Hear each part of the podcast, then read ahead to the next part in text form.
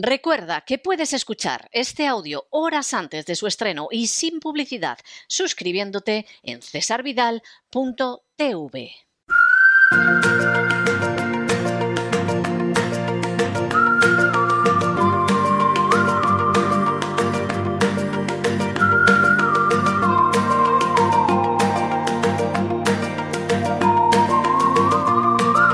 La economía que se fue con Roberto Centeno. Estamos de regreso y ya lo saben ustedes, apártense de cualquier cosa fumable, coloquen el respaldo de sus asientos en posición vertical y abróchense los cinturones porque ha llegado don Roberto Centeno y nos vamos a sumergir en esa economía que ojalá se hubiera ido, pero está ahí y lo que te rondaré morena. Don Roberto, muy buenas noches. ¿Por dónde vamos a ir hoy?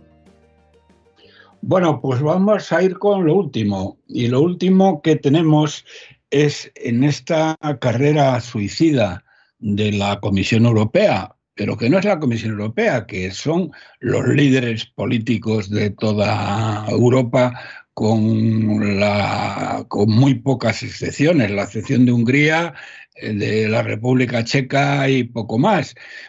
Que, Croacia y, casi para de contar, sí y, ha, decidido, eh, mm, en un momento en que la economía está agonizando de la Unión Europea, ha decidido prohibir, prohibir, prohibir las importaciones de dos tercios del crudo ruso, que es vital para la economía.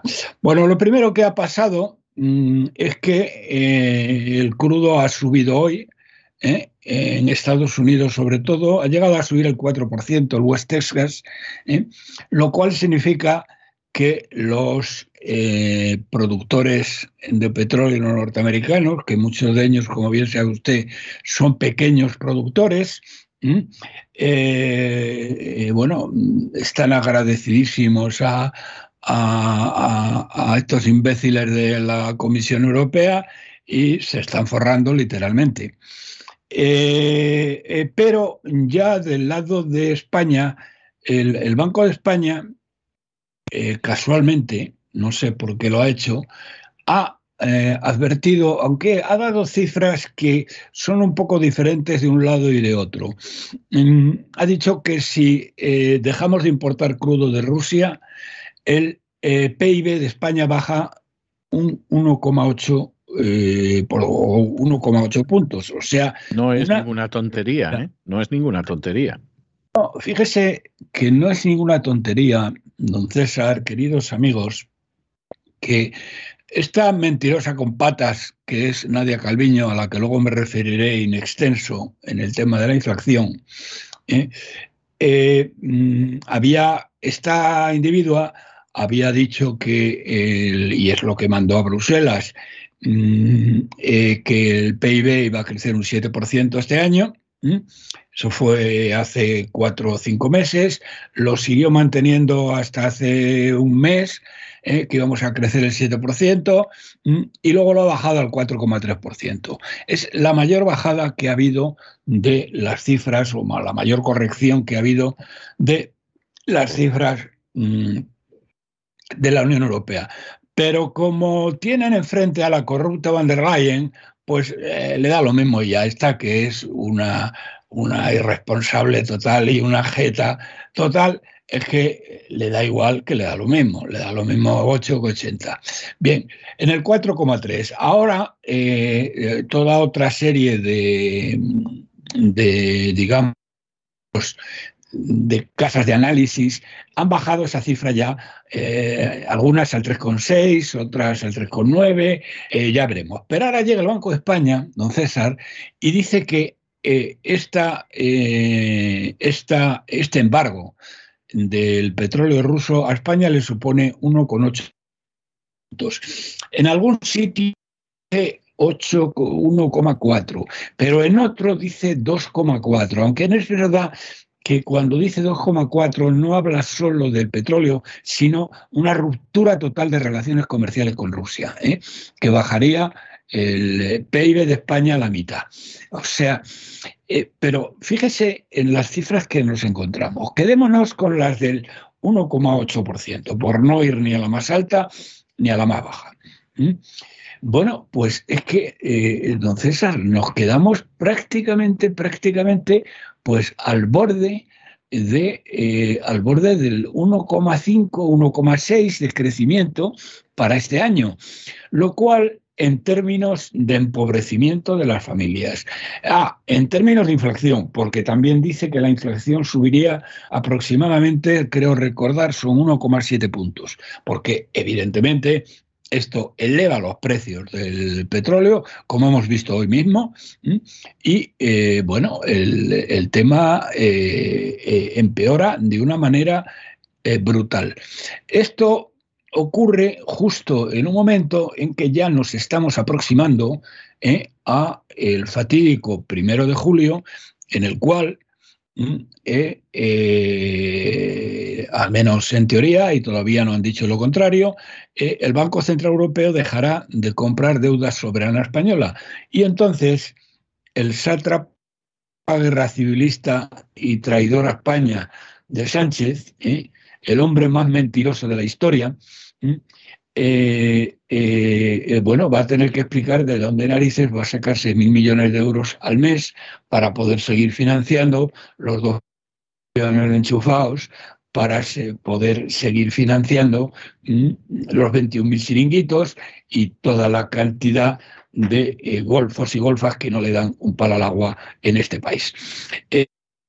entonces, mm, la situación, digamos que se está complicando con por momentos. Hay articulistas que dicen, mm, eh, hombre, lo que hay que hacer es, bueno, lo que hay que hacer, en primer lugar, eh, para todos aquellos que escriben con muy buena voluntad estas cosas, eh, de lo que hay que hacer, primero, lo que decís que hay que hacer no se va a hacer de ninguna de las maneras, y menos mm, en estos momentos en que la situación del gobierno es crítica, que hay unas, eh, eh, hay unas elecciones andaluzas de por medio que son muy graves y muy importantes y a las que me referiré al final. Y eh, primero no se va a hacer, ya es demasiado tarde. Y el, el, tema no solamente está yendo a peor, sino a mucho peor, porque el, el gasto, el despilfarro es tremendo. Hoy acaban de anunciar eh, para la campaña andaluza, precisamente, pues no me acuerdo, una riada de millones para no se sabe muy bien qué, pues la ayuda al desempleo, la ayuda a no sé qué, con lo cual eso significa que se lo quedan los golfos y golfas que lo tienen que repartir, porque eh, sepa usted, don César, en Andalucía, pero mm, creo que en el resto de España es muy similar. Lo que pasa es que en Andalucía es ya particularmente exagerado. de los mil de chiringuitos que hay para hacer determinadas funciones ¿eh? Eh, de todo tipo, por ejemplo, pues ayudar a los dependientes, ayudar a, las madres solteras, ayudar a los parados, y no sé qué, pues el 90%, ¿eh? más o menos de media, ¿eh? se va en sueldos, salarios y mariscadas. ¿eh? Y el 10% restante se emplea en lo que supuestamente el chiringuito dice que hace. Bueno, pues ahora acaban de dar un río de dinero y así va a seguir el, tema. Por lo tanto, a todos aquellos bien pensantes que dicen que lo que hay que hacer o hay que dejar de hacer, pues hay que decirles Primero, que no se va a hacer. Y en segundo lugar, que aunque se hiciera, que ya no se va a hacer, y que no, porque no tienen ni la más mínima intención de hacer nada, eh, es ya demasiado tarde. Es demasiado tarde. Y mm, ahora fíjate que, fíjense, yo siempre he venido dando una cifra, y eso lo recordarán ustedes de toda la vida de Dios, vamos, de toda la vida de Dios no, pero de hace ya muchos años, que el sistema autonómico costaba a España eh, 100.000 millones de euros al año. Bueno, pues ahora el AIREF dice que se puede evitar, no dice el sistema autonómico, es decir, que es una cifra inferior, porque el AIREF no contempla eh, la finalización, bueno, el cambio del sistema autonómico, sino que dice que se, mm, que se están despilfarrando anualmente 60.000 millones de euros, don César. Es, es, escalofriante, es escalofriante. Y eso ya es el AIREF, ¿eh? que mm, si de algo puede pecar, es de, eh, de, arrimar un poco la coa a su sardina, aunque la verdad es que desde que se marchó, este miserable de escriba, la persona que le sustituyó lo está haciendo de una manera muchísimo más correcta y muchísimo más aseada. Y ahora la cifra que ha dado la IREF es que estamos despilfarrando 60.000 millones de euros, ¿eh? sin, sin plantearse la, eh, la supresión de las autonomías, sin planteárselo. Eh, eh, lo cual quiere decir que los 100.000 millones que habíamos calculado ya hace tiempo, pues están muy, muy cerca de la realidad y yo diría que en este momento ya podríamos decir que hasta nos estamos quedando cortos. Bien, esto es la primera parte. Por lo tanto, hoy mm, Europa se pega un tiro de nuevo en el pie y eh, yo ¿A qué pretenden? ¿A dónde pretenden ir estos tíos? Porque claro, esto a Estados Unidos, usted lo sabe bien, le está favoreciendo de una manera extraordinaria. Fíjese que ahora... Le está, le está favoreciendo a ciertos sectores poderosos de Estados Unidos. A la población de Estados Unidos ya es más discutible. Bueno, eh, lo que usted quiera, no lo sé. No, no, sí, yo no, yo se lo digo, yo, yo se lo puedo decir porque. Yo me eh, entonces, yo no vivo como usted en Estados Unidos. Por eso se lo digo. Sí, eh, ya, yo, pero sigo mucho la economía norteamericana porque yo me juego mi vida y hacienda precisamente en la economía norteamericana, porque tengo toda mi inversión está en la bolsa de Nueva York, fundamentalmente en el Nasdaq. Eh, y leo todos los días eh, las, las, noticias. Y entonces lo que estoy viendo es, primero, que los salarios en Estados Unidos han subido una barbaridad. ¿eh? Que no, no, eso ahí sí que le digo yo que no. Depende, depende mucho depende mucho del estado, del sector, etcétera. Claro, cuando haces la media es así, pero de hecho no es un fenómeno generalizado y le puedo decir que en algunos sitios cuesta ahora mismo mucho encontrar gente que trabaje en determinadas ocupaciones, ¿eh? por la sencilla razón de que te trae más cuenta quedarte en tu casa y vivir de las ayudas sociales que trabajar y recibir ese dinero. O sea, que eso eh, lo que usted dice es cierto en bloque, en globo, pero como este país es un continente, luego depende de dónde estés en el país, efectivamente es así o no es así. Y además hay otra cuestión que es, que es muy importante y es el hecho de que la inflación la gente la está acusando mucho, en este país mucho, que está afectando a algo tan indispensable como la gasolina y eso en algunas ciudades es demoledor porque no hay otro medio de transporte más que el automóvil y entonces a la gente eso le está golpeando mucho. ¿eh? El precio de la gasolina en este país en un año se ha multiplicado por cuatro. No es ninguna tontería. ¿eh? Por lo menos en el pueblo donde yo vivo se ha multiplicado por cuatro. ¿eh? Eso es un golpe muy fuerte. Y en algunos lugares, no en todos, porque en otros sigue siendo bastante económico comprarse una casa, pero hay lugares donde, por ejemplo, el precio del alquiler y el precio de la propiedad de la vivienda se ha disparado de una manera que yo me imagino que mucha gente la va a perder en el momento en el que entremos en crisis económica. ¿eh? Entonces, yo reconozco que hay gente que está ganando mucho, determinados sectores y sectores en los que usted invierte sin ningún género de duda. Están haciendo el agosto con la guerra de Ucrania, pero eh, esto está golpeando a, gente del común del país e incluso cuando la semana pasada, y yo he dedicado el tema del editorial hoy, se aprobó el gran paquetón de ayuda a Ucrania de más de 40 mil millones de dólares, Hubo voces en el Senado, hubo alguna voz muy contraria, como las hubo antes en el Congreso, porque efectivamente ese dinero sale de los bolsillos de los contribuyentes y ya tienen la experiencia de la guerra de Afganistán de que luego ese dinero acaba en los bolsillos de determinadas entidades aquí en Estados Unidos y de los corruptos del país de turno. ¿eh? Entonces, es verdad que la Unión Europea lo está sufriendo más. ¿eh? Eso es un déjà vu, efectivamente. Eso es un déjà vu. Eh, eso, el grueso eh, el grueso se lo llevan las, las grandes corporaciones norteamericanas, en este caso de defensa. o sea, pero, eh, pero bueno, eh, pero a los que nos está yendo fatal, de una manera estúpida, es a, Europa, a los europeos. Yo no sé. Sin ningún género de dudas. sin ningún género de dudas. ¿Qué estamos haciendo o en qué narices estamos pensando?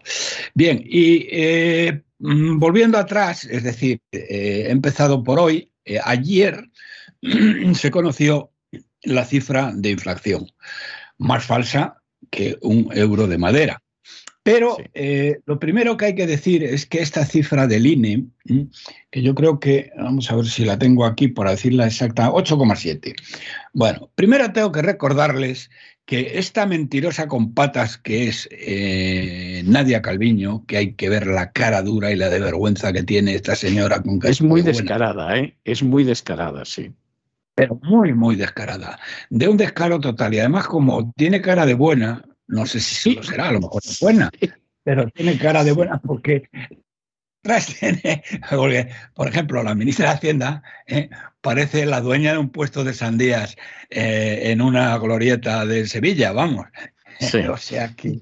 Eh, pero esta no, esta es otra cosa. Bien. Sí, o una vendedora de almejas mismamente. Además, perdón, tiene que decir que la ministra, la ministra de, de Hacienda habla igual también que la dueña de un puesto de sandías en, la, en, una glorieta de, Sevilla.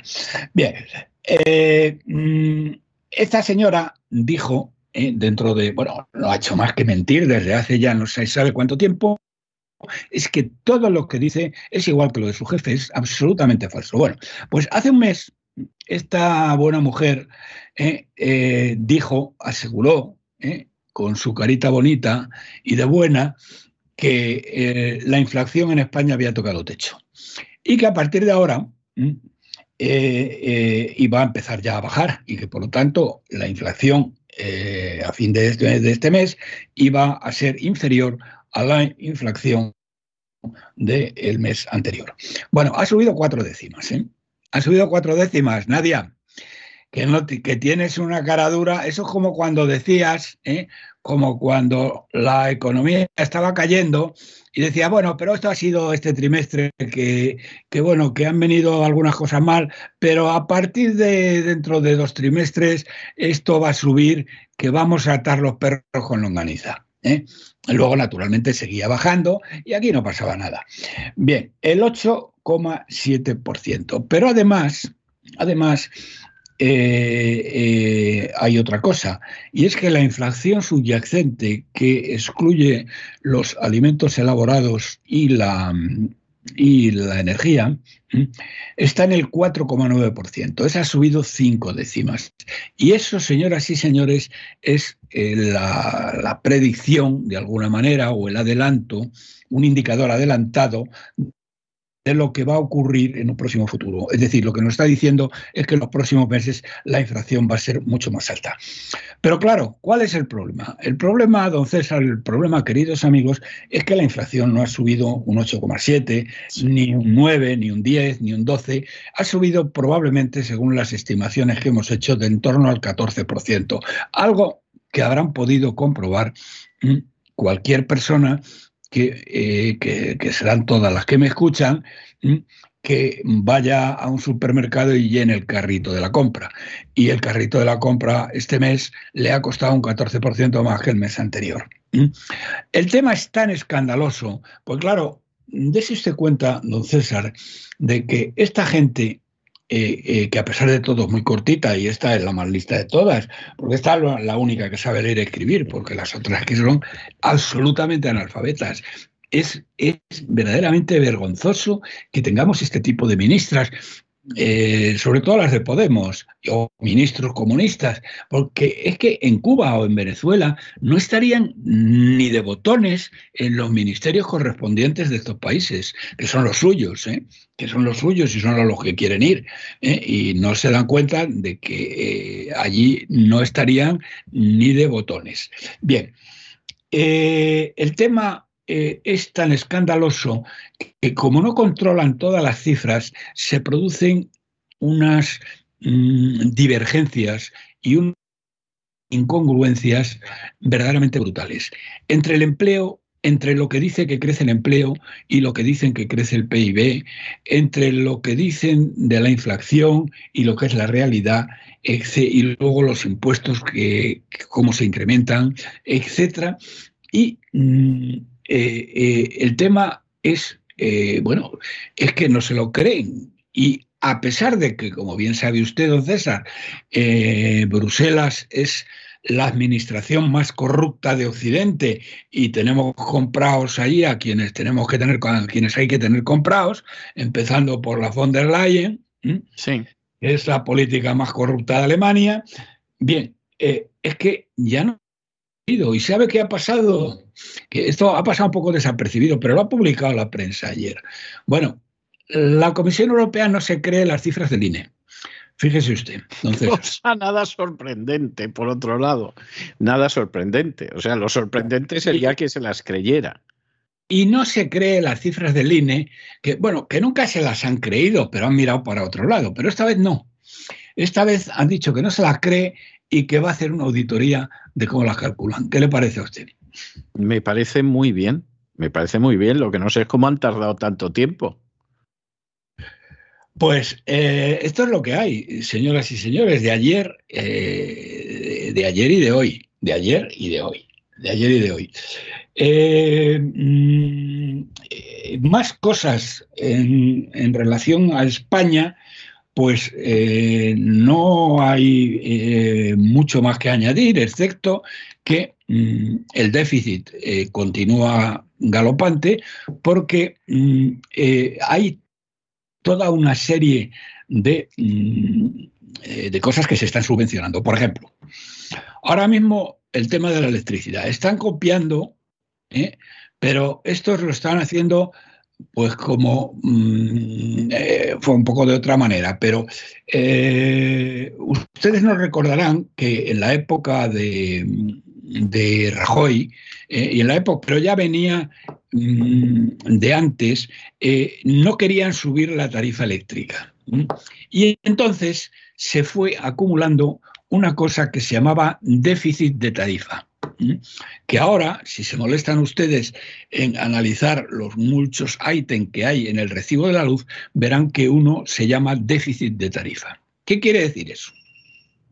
Que durante toda una serie de años no se estuvieron aplicando las subidas y eso se fue creando un fondo que lo pagaba eh, eh, los presupuestos del Estado y mm, y eh, en un momento determinado la Unión Europea dijo que eso no podía continuar, que eso se cortaba y además había que amortizarlo. ¿Mm? Y es lo que le están pagando ustedes ahora. Fíjense, el PP llegó a mm, deber en este déficit de tarifa algo así como 26, 27 mil millones de euros.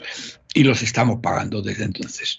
Bueno, ahora están haciendo exactamente lo mismo, pero estos son más listos que los del PP y en vez de colocarlo en una cuenta aparte y que por lo tanto está eh, perfectamente verificable e identificable, estos tíos lo pasan a, los presupuestos, pasan a presupuestos. ¿Dónde están en los presupuestos? Pues vaya te vas a ver.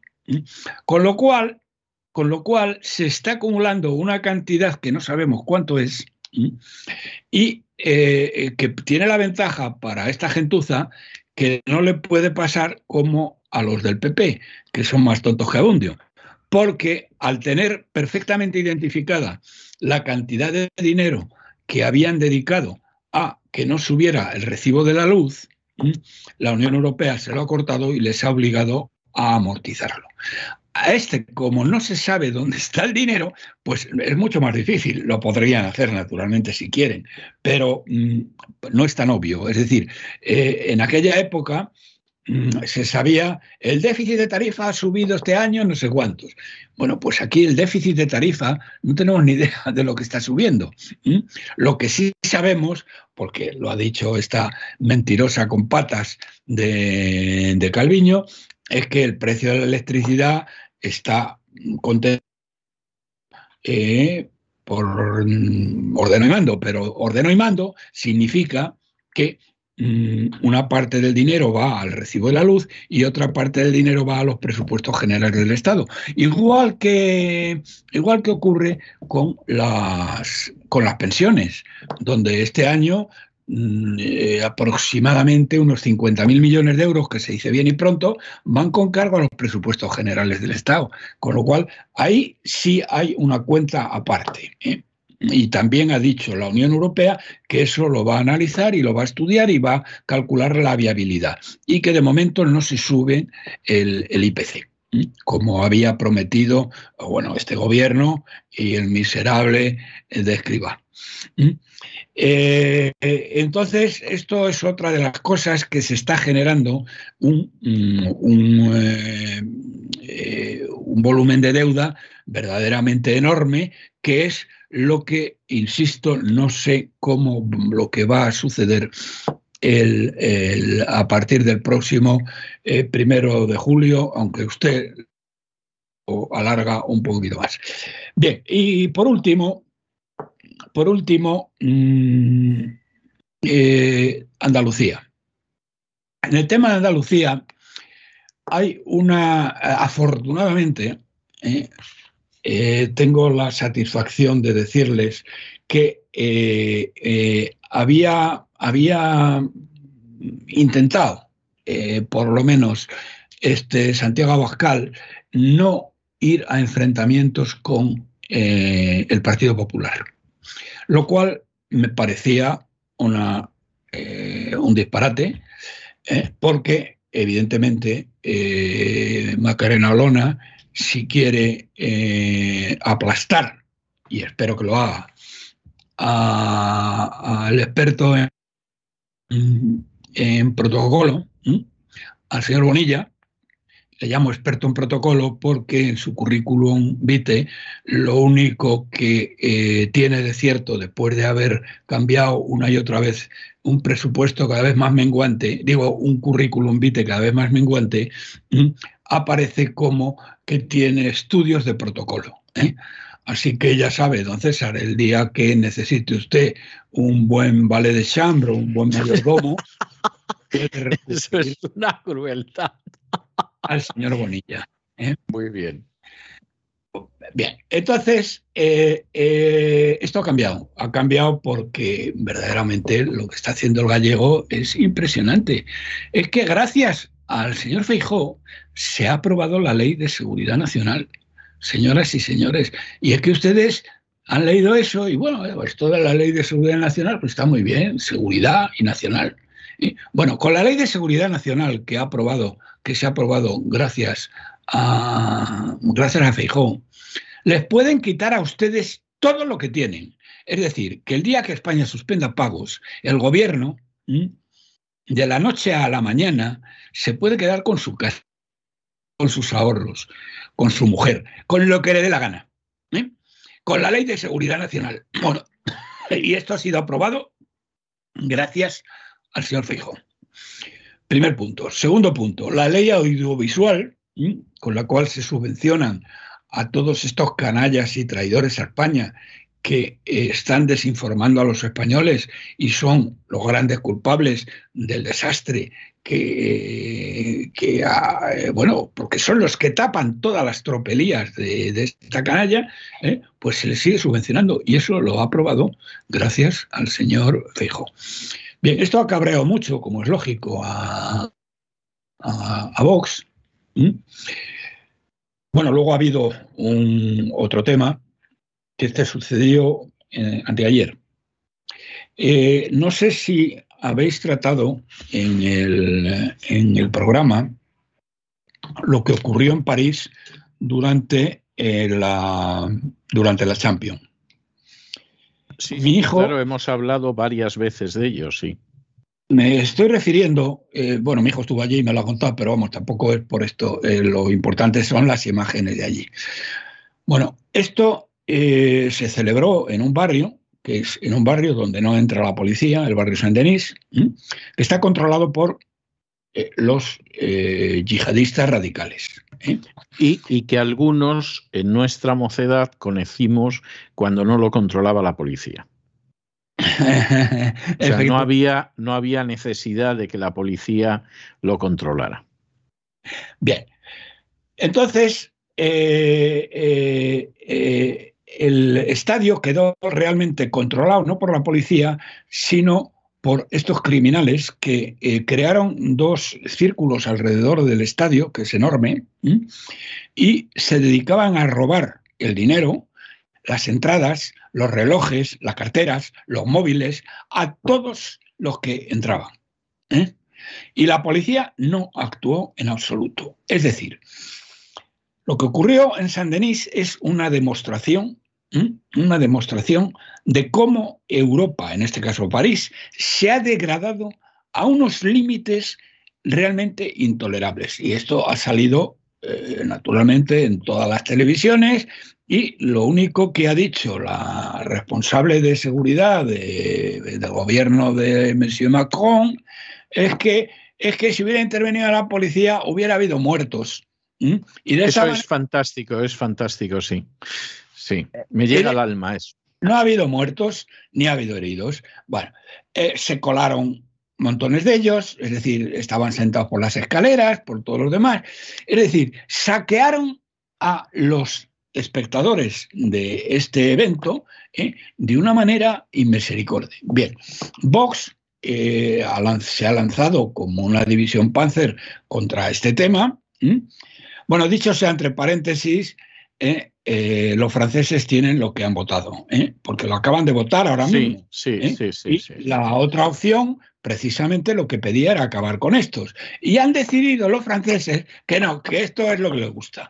Así que ¿Qué quiere que le diga, don César? Que se jodan ¿eh? y que se aguanten. Igual que en Cataluña, en Barcelona, que se ha convertido en el paraíso de los carteristas, los ladrones, los sinvergüenzas, ¿eh? y de ser una, una ciudad eh, como Dios manda, con una burguesía pujante, etcétera, etcétera, se ha convertido pues en una sociedad de maleantes de casas de prostitución y de poco más. En fin, esto, eh, esto es lo que hay. Bueno, total, el, el Vox se ha lanzado como una división Panzer sobre este tema porque es un tema estrella dentro de las elecciones andaluzas, el acabar con esta, em, con esta situación irregular y que no es única de Francia, es que hay otros países esto ya lo he dicho, donde la situación es peor si cabe. Y eh, este es un caso que conozco bien, que es el caso de Bruselas. Miren ustedes, Bruselas, en Bruselas, ¿eh? solo un tercio de la población de Bruselas son belgas. El otro tercio son musulmanes y el otro tercio son expatriados, es decir, todos estos golfos corruptos que componen la administración de Bruselas eso ya no es una ciudad ni una capital. Hay barrios de Bruselas, ¿eh? hay barrios de Bruselas donde sí se puede entrar, sí se puede entrar, eso tengo que decirlo, pero uno tiene la impresión de estar en Teherán o estar en Damasco o en otra época y tal, porque todas las mujeres van con la Sharia. Van, vamos a ver, no van con el con lo que llevan en Afganistán, eh, pero con el hijab, quiere usted decir. van con el hijab, que es el velo, sí. Van con la cara tapada, van con los velos tapados. Es decir, eh, pero, pero la, vamos, 8 de cada 10. ¿eh? Eso es Bruselas. ¿eh? Por no hablar, recordará usted que en algún día lo hemos comentado, cuando aquellas imágenes pavorosas de Londres, en Trafalgar Square, con decenas y decenas de miles de musulmanes orando mirando a la Meca. ¿Eh? Y el pobre Nelson, arriba, ¿eh? Eh, en vez de liarse a dar a cañonazos con toda esta gentuza. Pero bueno, es que el alcalde de Londres es musulmán. Bien, pues esto, eh, los, estos, estos maricomplejines, esta derecha cobarde de mierda que representa al PP, ayer en unas declaraciones que hizo, que yo escuché, el responsable suyo, es que no tenía nada que decir del tema de París. Que no, no, no, no. Tenían nada que decir. Entonces, que este era un tema de otro país y que por tanto ellos no tenían opinión al respecto. Bueno, con todas estas historias que estoy contando, eh, eh, digamos que ha habido ya una, una ruptura de relaciones, por llamarlo de alguna manera, y van a por todas. Y lo que más me ha gustado de El van a por todas es unas declaraciones que ha hecho eh, Macarena Olona, que ha dicho que cuando, ella gane las elecciones, porque está convencida que va a ganar, que va a entrar con la motosierra en la Junta de Andalucía y en todas las decenas de miles de enchufados y que va a acabar con toda esa golfería. Hay 70.000 enchufados que el experto en protocolo Bonilla prometió eliminar y no ha eliminado a ninguno. Y más, el otro día, me parece que esto ya se lo había dicho, en el, ABC de Sevilla, eh, publicaba en primera plana unas declaraciones del experto en protocolo señor Bonilla, ¿eh? en la cual decía que los enchufados públicos no tienen, mejor dicho, los empleados públicos no tienen nada que temer porque no va a ir nadie a la calle. Todo lo contrario. ¿Eh? Entonces, eh, el tema mm, ya van a entrar muy en serio en, números y en cifras. Ayer tuve un debate con dos personas del, Partido Popular que verdaderamente, que claro, luego no sabes, y uno de ellos era extremeño, que no sabes, luego no saben dónde quedarse, porque eh, empezamos debatiendo el tema de, del tema del partido, pero luego eh, se decían, bueno, es que esto del fútbol, no sé qué. Digo, no, me digo, mira, vamos a ver, vamos a hablar de cifras. ¿eh?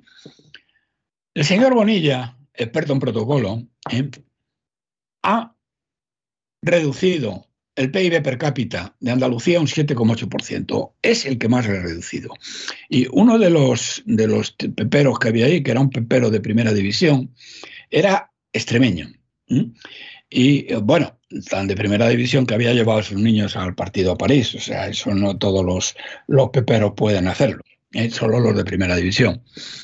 Eh, bien, eh, al partido a París, quiero decir, porque contó que él había estado con sus hijos, el miedo que había pasado y tal y cual, y luego, sin embargo, le pareció muy bien que su partido no se pronunciara. Pero bueno, vamos a ver, si has dicho que has estado cojonado en, el, estadio, creyendo que a tus niños los iban a matar, ¿eh? que os han robado y no sé qué, y a ti te parece bien que tu indigno jefe diga que eh, no tienen nada que opinar. Bueno, pues este tío era extremeño. Entonces, una de las cosas que se han producido y que, claro, y que son cifras, digo, porque digo, mira, vamos a ir a las cifras, que no son discutibles. Porque decía que, bueno, que eso de que había que hablar de París era una opinión mía y que, bueno, porque claro, que ya se sabe. Y bueno, pues vamos a ir a los números, que ya no son opinión mía, son números, además del INE, ¿eh? vosotros sois de los que os creéis, los números del INE. Pero vamos, que estos no son falsos. Eh, eh, por primera vez desde los Reyes Católicos, Extremadura, aparte de Melilla, han adelantado en renta per cápita a Andalucía. Y digo, bueno, verdaderamente, que un tío, después de, después de, de, toda una historia, Extremadura le supere en renta per cápita, en su periodo, es que manda narices, manda narices. Luego hablamos del paro, que era la provincia número del paro, y bueno, y el que no se lo quiera creer, pues que vea las cifras del Instituto Nacional de Estadística, de la última EPA, donde la provincia con mayor paro es Andalucía, con el 20,4% de paro. En fin, que el tema de Andalucía se pone muy, muy caliente, que eh, ahora ya en Macarena Olona de Ogratia eh, no va a tener freno de enfrentarse a muerte con, con el PP y con el experto en, protocolo. y que eh, lo que ya ha dicho, espero que los andaluces tomen buena nota, ha dicho, voy a entrar con la motosierra en todo el gigantesco entramado de enchufe público que hay en Andalucía y no me va a durar ni 15 minutos. Bueno, don César, pues esto es todo lo que tenía que comentarle. Pues no es poco, no es poco, o sea, no, no nos vamos a engañar, en absoluto es poco, vamos, es, es bastante, bastante claro en ese sentido, las cosas son las que son. Bueno, como hemos estado hablando de que le quieren eh, seguir presionando a Rusia, la quieren seguir presionando en la Unión Europea, no, no parece que esto les vaya muy bien, aunque la señora Ursula von den Bruggen soltó hace unos días que a lo mejor había que seguir comprando el petróleo a Rusia porque si no Rusia lo vendía en otro sitio y todavía ganaba más dinero, lo cual son unas de, eh, constituyen unas declaraciones verdaderamente fastuosas. Bueno, pues yo le voy a dejar hoy una canción rusa de uno de mis cantautores rusos preferidos que se llama Bulat Okuzhava que precisamente expresa lo que yo creo que ahora mismo piensan muchos en Rusia y es adiós pequeño, ¿no? Pequeños. Es una canción que se llama Das Vidaña Malchiki y, y le voy a dejar yo con este adiós pequeños y a usted adiós hasta la semana que viene, Dios mediante que volvemos a encontrarnos. Hasta la semana que viene, si Dios quiere. Y con este tema magnífico de este gran cantautor ruso, donde dice, adiós muchachos, por cierto, por cierto, tema principal de una hermosa película rusa, hemos llegado al final de nuestra singladura de hoy del programa La Voz. Esperamos que se hayan entretenido, que lo hayan pasado bien, que han aprendido una o dos cosillas útiles y los emplazamos para mañana, Dios mediante, en el mismo lugar y a la misma hora. Y como siempre, nos despedimos con una despedida sureña. God bless you. Que Dios los bendiga. El programa La Voz es una producción de Artorias Incorporated y al amparo del derecho a la libertad de expresión no se hace responsable de las opiniones vertidas en el curso del mismo.